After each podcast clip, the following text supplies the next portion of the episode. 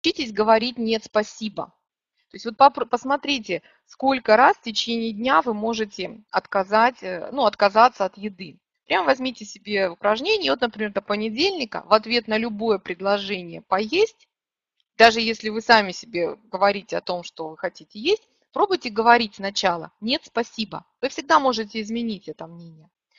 А, сделайте также такое упражнение, когда вы дома одна, например, там, или не одна, как хотите. Попробуйте говорить «нет, спасибо» разными, э, там, в разных вариантах. Там, «Нет, спасибо» или «О, нет, спасибо, дорогой».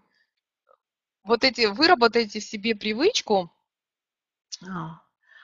а, говорить «нет, спасибо» легко.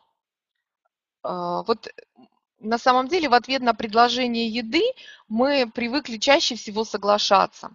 И очень часто людям именно с избыточным весом проще что-то съесть, потом корить себя. То есть это вот как уже привычка. Ну, предлагают, надо поесть, там, мама готовила, бабушка там предлагает, еще что-то. Вроде или еда где-то бесплатная на фуршете. Просто э, учитесь говорить «нет, спасибо».